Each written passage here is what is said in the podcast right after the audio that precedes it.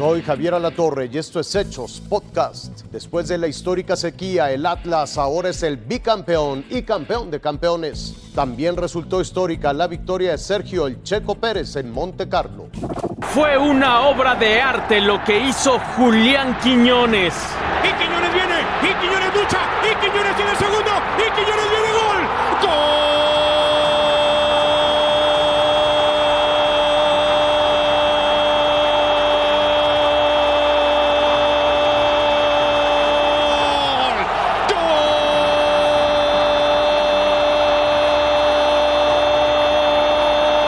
¡Gol!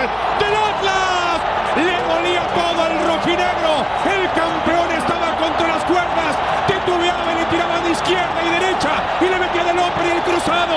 Y apareció un tractor. Apareció una locomotora. Apareció Quiñones. Y se quita el mundo entero para definir el segundo contra la salida de Ustari. Y aparte, ya lo decías, es, es una locomotora, porque hay que pelear contra 3, minuto 94, arrancar y tener la tranquilidad y la fuerza y la lucidez para definir. Ese gol fue el que dio serenidad al Atlas para enfrentar el partido de vuelta contra los Tuzos del Pachuca y su afición. Arrancaron con todo y tan solo al minuto 8 Romario Ibarra hace gala de su nombre, se quita a dos hombres, dispara con fuerza y precisión para vencer al imbatible Camilo Vargas y por milímetros la intervención de Martín Nervo y el Hueso Reyes. El Atlas intenta contestar y en la línea se salvan los Tuzos. Viene una jugada de gran polémica. Eric Sánchez cae en el área. Parece que mucho después de cualquier contacto, pero la jugada se revisará en el bar. En una toma parece penal, en otra no. El árbitro Fernando Hernández se pone salomónico y marca una falta previa.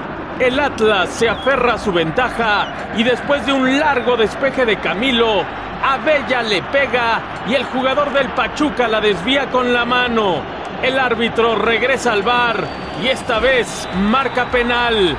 Julio Furch no tiene duda si enfrentará al ex arquero del Atlas, Oscar Ustari. Engañó a Ustari y el campeón agranda la ventaja. Todos los rojinegros festejan en la cancha, el estadio, Guadalajara, Jalisco y el país.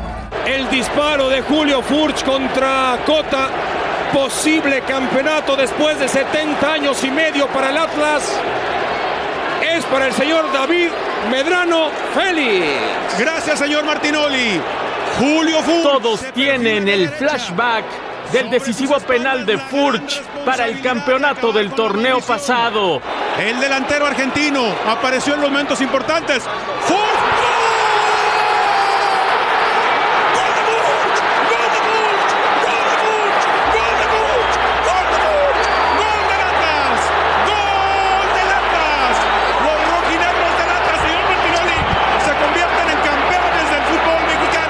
El Atlas parece que se afianza, pero el Pachuca se niega a morir. Viene un largo centro y Nico Ibáñez revive a los Tuzos. El centro fue preciso para vencer la cobertura de Aguilera y el remate aún más para superar a Camilo. Hay mucho tiempo. Pachuca lo intenta. Atlas salva en la raya. Después Ibáñez. Los Tuzos se lanzan con todo y para hacer crecer el drama expulsan a Aníbal Chalá. Los rojinegros jugarán con 10 hombres. Los minutos finales tienen una clara los Tuzos, pero el remate fue suave. El Atlas congela el balón y el árbitro silba el final. Atlas es bicampeón del fútbol mexicano y campeón de campeones. Son una obra de arte por el proyecto, la visión y la inteligencia de Alejandro Irarragorri, presidente de Grupo Orlegui, que se transmite a la dirección del equipo, al trabajo de Diego Coca, todo su equipo y todos sus jugadores. Marco Morales Ferrero, Fuerza Informativa Azteca. No es el mejor sueño de todos, es el de una vida. Checo Pérez fue transparente con sus sentimientos al ser el primer mexicano en ganar en Mónaco, un gran premio de Fórmula 1. Cuando obtuvo su primer podio checo en F1, recibió la ayuda del dios azteca de la lluvia Tlaloc. Ahora fue igual. El inicio de la carrera se retrasó 45 minutos. Una vez largada, la prudencia reinó entre todos los pilotos.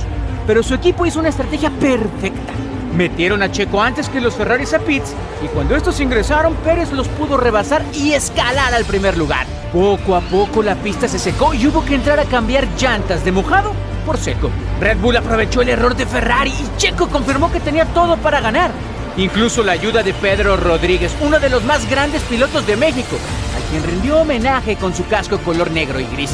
En las vueltas finales, Carlos Sainz intentó atacar, pero en todo el fin de semana Pérez no puso una rueda mal y con ello llegó la bandera a cuadros. El 29 de mayo será imborrable para Latinoamérica, ya que Pérez se convirtió en el quinto latino en más de 70 años de Fórmula 1 en ganar en el Principado. Raúl Patiño, Azteca Deportes. Hasta aquí las noticias, lo invitamos a seguir pendiente de los hechos.